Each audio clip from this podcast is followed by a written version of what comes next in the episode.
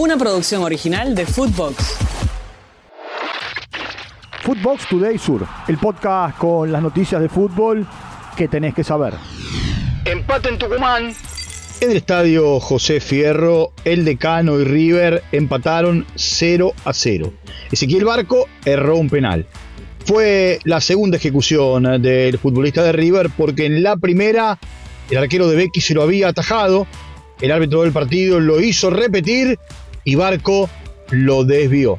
¿Qué dijo de Michelis al respecto? Juega de Ezequiel, cualquiera le puede pasar de, de errar un, un penal, en este caso dos.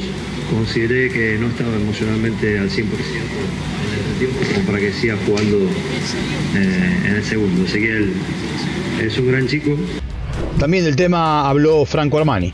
Ah, bueno, son cosas del partido. Yo digo, son cosas del partido. Eh, eh, ya está, hay que dejarlo de lado, mirar para adelante. eh, mirar para adelante, yo creo que, que, bueno, cualquiera puede errar un penal, cualquiera lo puede patear y, le toca errarlo. Así que, bueno, seguir para adelante, seguir trabajando, eh, obviamente seguir mejorando, como digo siempre, porque hay cosas que mejorar y seguir, seguir por este camino.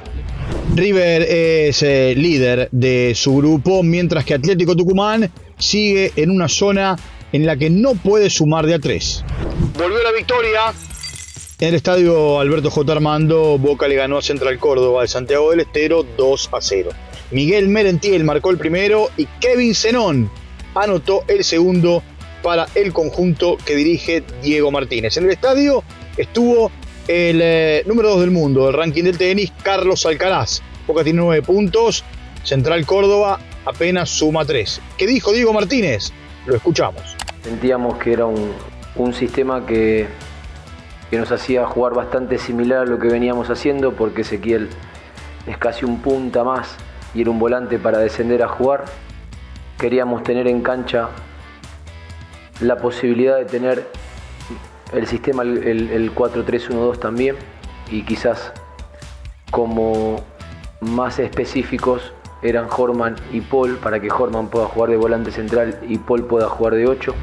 También habló Abel Balbo sobre los penales que no le dieron a su equipo. Tranquilo porque el equipo hizo un buen partido, pienso que el empate hubiera sido el resultado más justo. Eh, dos penales clarísimos en el primer tiempo no nos dieron. Recién estaba mirando el penal que le hicieron a Molina de, terror, de terror. Ni siquiera, no sé, el bar, no sé. Estaban mirando el gran hermano, se ve lo del bar. Ganaron Lanús y Defensa. En Junín, en el estadio Eva Perón, Lanús le ganó a Sarmiento 1 a 0 con gol de Luciano Boggio. Sarmiento tiene dos puntos, Lanús suma nueve unidades. En Victoria, en el estadio José de la Giovana, Defensa y Justicia con gol de Ubita Fernández le ganó a Tigre 1 a 0. Tigre tiene un solo punto, hace cuatro partidos que pierde de manera consecutiva y no marcó goles en el campeonato. Defensa suma 10 unidades. Por su parte, en el estadio Florencio Sola, Banfield y Barraca Central empataron 0 a 0. El taladro tiene dos puntos, el guapo suma 8 unidades. Ganaron Paris Saint Germain y Lazio. Partidos de ida de los octavos de final de la Champions League en Parque de los Príncipes.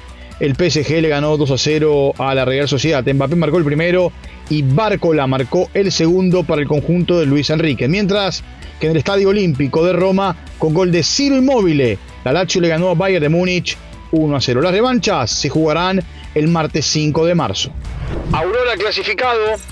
Partido de vuelta de la fase 1 de la Copa Libertadores en el Estadio Monumental de la UNSA. Melgar y Aurora empataron 1 a 1, 2 a 1 en el global para el conjunto boliviano que se clasifica a la fase 2 y la próxima semana jugarán de Botafogo de Brasil. Footbox Today Sur. Una producción original de Footbox.